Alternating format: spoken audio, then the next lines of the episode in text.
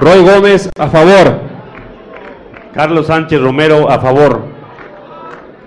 José Luis Márquez Martínez, a favor. Mauricio Saúl, a favor. Carmen Ordaz Martínez, a favor. William Sosa, a favor. Nunca reconoceremos una asamblea ilegal e ilegítima, llena de traidores a la patria. El pueblo de México no descansará hasta que se haga justicia y los traidores a la patria, como Peña Nieto, estén en la cárcel.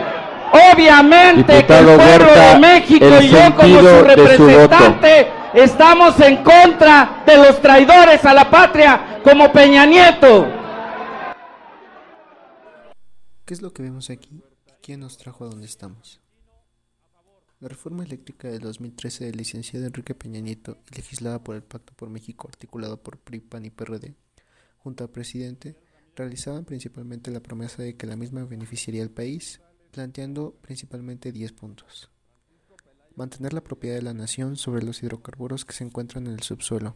Modernizar y fortalecer sin privatizar a Petróleos Mexicanos Pemex y a la Comisión Federal de Electricidad CFE como empresas productivas del Estado 100% públicas y 100% mexicanas reducir la exposición del país a los riesgos financieros, geológicos y ambientales en las actividades de exploración y extracción de petróleo y gas natural.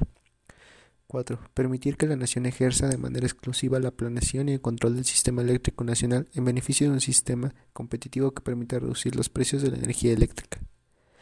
5. Atraer mayor inversión al sector energético mexicano para impulsar el desarrollo del país.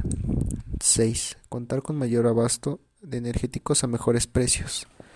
7. Garantizar estándares internacionales de eficiencia, calidad y confiabilidad de suministro energético, así como una transparencia y rendición de cuentas en las distintas actividades de la industria energética. 8. Combatir de manera efectiva la corrupción en el sector energético. Fortalecer 9. Fortalecer la administración de los ingresos petroleros e impulsar el ahorro de largo plazo en beneficio de las futuras generaciones. Y 10. Impulsar el desarrollo con responsabilidad social y ambiental. ¿Se lograron estos puntos? Toda esta historia comienza en los 60, con la nacionalización de la industria eléctrica con la presidenta López Mateos, y el esquema de la CFE en el resto del país y la Cifuerza en el Valle de México. Toda esta gran política pública logró que la energía eléctrica llegara a los confines más remotos del país a lo largo de los años un gran esfuerzo que le costó mucho a la nación. Después, en 1992, viene la reforma de gas y una reforma a la ley del servicio público de 1972 de energía eléctrica. Con esto se crea el productor independiente, autoabastecimiento, cogeneración, etc. Con la reforma del 2013 se hace una transición a un mercado energético, el famoso mercado eléctrico mayorista asimismo los famosos contratos legados, que son los permisos dados antes de la reforma. Pero ¿qué es lo que en verdad pasó?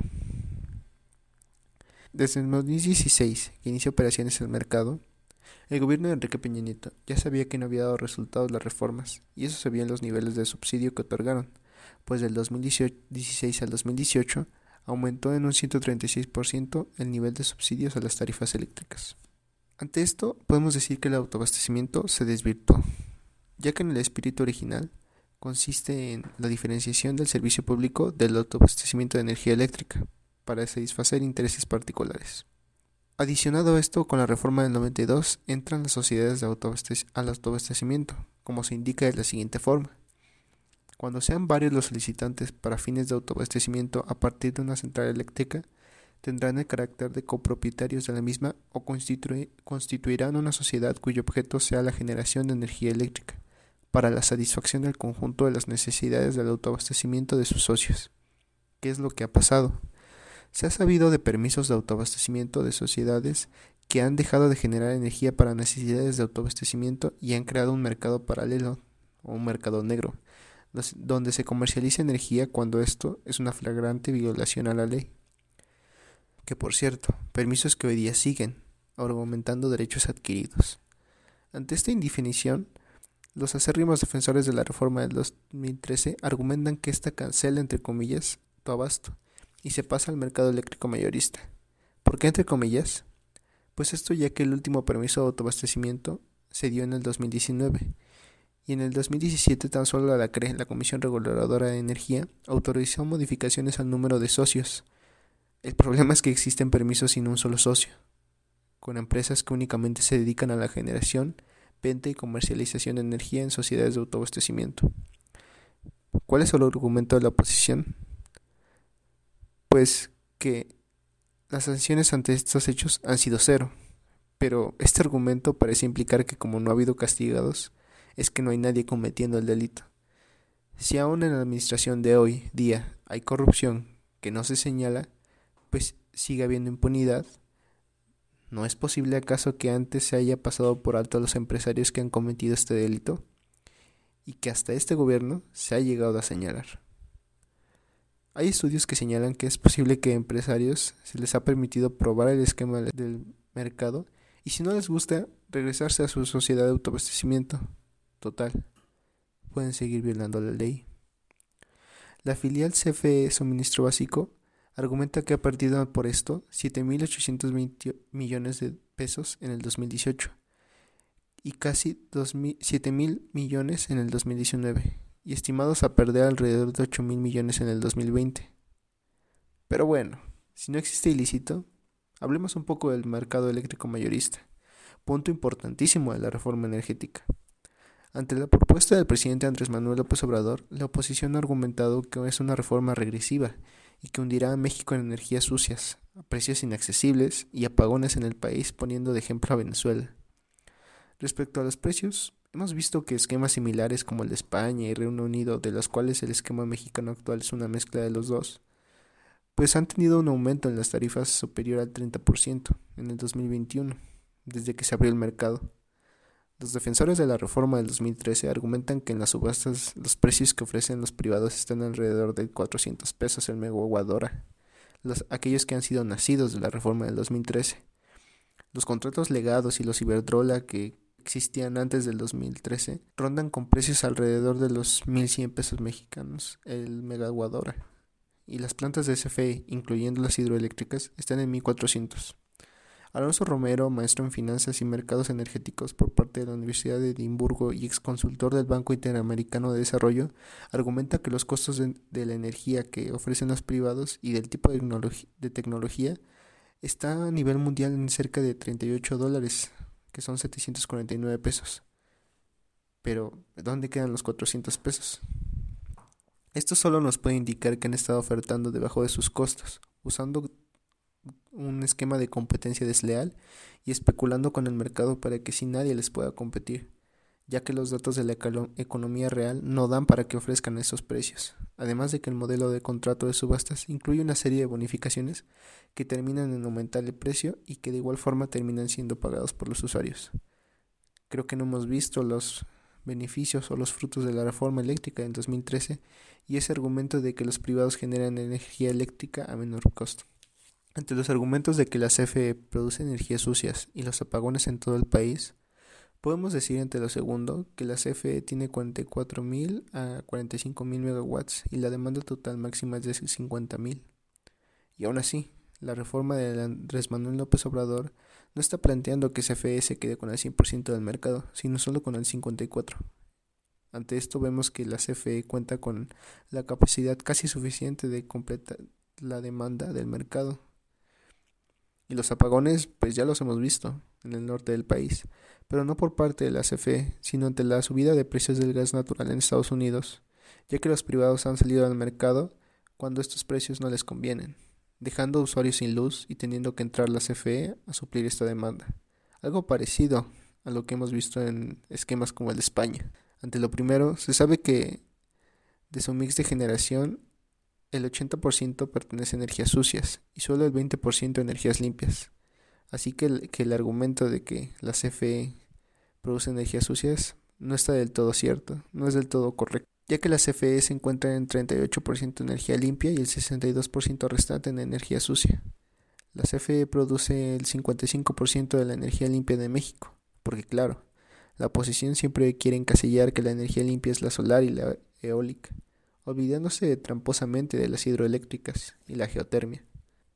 ¿Qué plantea Andrés Manuel López Obrador? La reforma del presidente López Obrador plantea tres temas principales. El primero es el tema del litio, donde reconoce la importancia estratégica de este mineral y el que se vuelva una cuestión exclusiva del Estado. Segundo, que la CFE se reintegre verticalmente, pues se le separó de una forma ineficiente, ya que no se le dotó de herramientas para poder competir. Asimismo, por su parte de generación, quedó desperdigada por todas partes de la República sin poder tener una coordinación.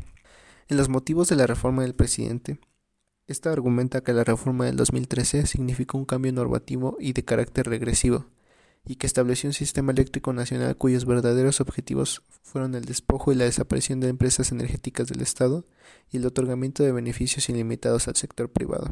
Una vez más, ante el argumento de la oposición al decir que México y el presidente está obsesionado con las energías sucias, no hay compromiso más grande que el establecer en la Constitución y reformarla para que el Estado tenga la obligación de manejar la transición energética hacia energías más limpias y el cuidado del medio ambiente, ya que esto viene incluido en la reforma. Pero para esto tenemos que hablar de un tema muy importante. Hablemos del litio. A partir del punto llamado transición energética, la iniciativa del presidente Andrés Manuel López Obrador reconoce la necesidad de establecer la transición energética en México. Una vez planteado esto, se impulsará la CFE en dos grandes proyectos de energías limpias, la renovación de maquinaria y equipo en 10 centrales hidroeléctricas y la construcción del parque fotovoltaico de gran magnitud en el norte del estado de Sonora. Asimismo, se establece que la CFE será responsable de la ejecución de la transición energética en materia de electricidad, así como las actividades necesarias para esta. Por su importancia para la transición energética, no se otorgarán concesiones sobre litio y demás minerales estratégicos necesarios. Entre todas las críticas que ha manejado la oposición para no aprobar la reforma, se ha vilipendiado y menospreciado el litio que se encuentra en la nación. No solo de opositores, sino también dentro de la administración obradorista y de poderosos mineros en México. El principal argumento se centra en que no es posible asegurar que exista un yacimiento que sea viable para su producción. Y tan solo podemos acudir a la solicitud de José Jaime Gutiérrez Núñez, presidente de la Cámara Minera, que realizó durante los paneles abiertos sobre la reforma eléctrica. En dicha solicitud y en representación de la misma Cámara Minera de México, solicitó que no se reserve para aprovechamiento exclusivo del Estado ningún material y de ninguna manera en forma definitiva se elimine la referencia a otros minerales estratégicos, ya que causaría un gran daño e incertidumbre a las inversiones potenciales y actuales de este país. Para ver esta declaración y más información podríamos atender al reportaje especial de Rompeviento TV, donde refuta los principales puntos de la oposición y el sector de la industria minera, que rechazan la reforma del presidente pues sienten tocados sus intereses. Estos puntos son 1. El litio ya es de la nación mexicana. 2. No sabemos cuánto litio hay en México. E incluso no sabemos si hay litio o si hay cantidad suficiente. 3. No podemos asegurar que existan yacimientos para producción.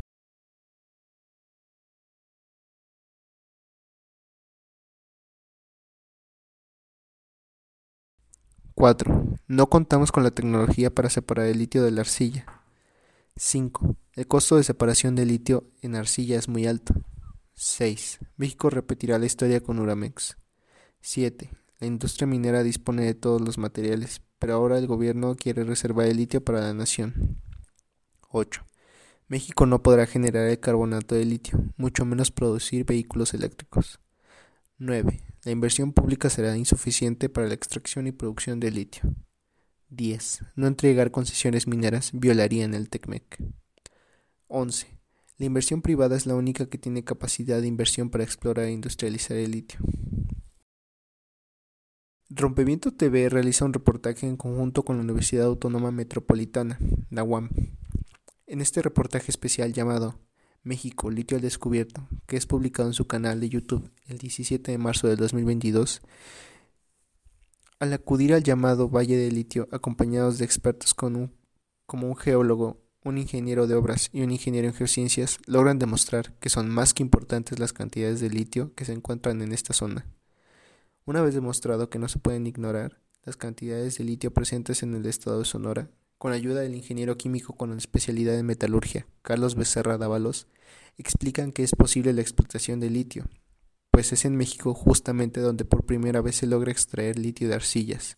La no credibilidad en los ingenieros mexicanos y la protección de intereses ajenos a la nación han hecho que se abriera la minería a la inversión extranjera y así escapando los frutos de nuestro país. Lamentablemente, días después de la publicación de dicho reportaje, con la información ya presentada y mucho más en su versión completa, el periodista Ernesto Ledesma, director del medio Rompeviento TV, junto con la doctora Violeta Núñez Rodríguez, expusieron que el día primero de abril fueron víctimas de amenazas de muerte, cerca de la tarde-noche, al estar recibiendo llamadas. En dicha insistencia, la doctora Violeta respondió una de estas, a quien una voz de mujer le dijo, ¿Me puede pasar con Ernesto? Respondiendo a la académica que estaba equivocado, ante la cual la voz mencionó, sí sabe que se va a morir, y colgó. Ambas víctimas recibieron llamadas al mismo tiempo, aún después de que la doctora alertara al director del medio informativo. Descubriendo que todas estas llamadas venían de un hotel en la Ciudad de México, este era el Hotel Pensilvania, ubicado en Ignacio Mariscal número 101, en la colonia tabacalera, a tan solo unas cuadras de donde un día antes, 31 de marzo, tanto Ernesto Ledesma como Violeta Núñez presentaron el reportaje México Litio al Descubierto, en el Centro Cultural Tierras Adentro Café, ubicado en la Ciudad de México. Frente a estas amenazas de muerte, se debe decir que no es algo menor, pues es sabido que la industria minera canadiense y mexicana ha llegado a asesinar a defensores del territorio y de los recursos minerales. Es preocupante saber que si defiendes una reforma que pretende darle a los mexicanos la oportunidad de crear toda una cadena de valor, seas callado. Frente a la reforma presentada por el presidente, los partidos de oposición presentaron una propuesta en la que señalan que el litio debe ser entregado con un mecanismo parecido al de las rondas petroleras, argumentando que el mismo quedará bajo el dominio del Estado, pero que en los hechos busca entregar el litio a las empresas nacionales y extranjeras, distorsionando totalmente la propuesta original del presidente, que es que éste sea explotado por la nación. El material presente se realizó el 14 del 04 del 2022 siendo la discusión de la reforma postergada del martes al domingo, llena de un sinfín de acusaciones entre la oposición y el presente gobierno. Aquí la pregunta es, ¿tú qué vas a hacer? En el 2013 se nos impuso una reforma a la que casi nadie tuvo acceso de la información de esta.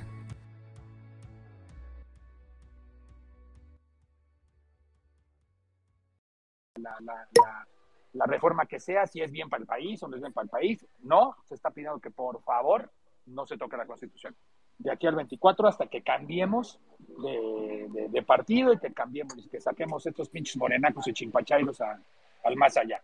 Solicitarle a usted, como presidente de la mesa directiva, reciba una solicitud para que la diputada de Acción Nacional, Margarita Zavala, se excuse de votar en esta reforma eléctrica por tener conflicto de interés al haber recibido millones de pesos de una de las filiales de Iberdrola, me refiero a Avangrid. Quiero hacerle llegar las pruebas a la mesa directiva para que el equipo de la Consejería Jurídica lo pueda dictaminar y pueda garantizar que esta gran reforma eléctrica de el país de la nación de México sea votada con honestidad y sobre todo con legitimidad.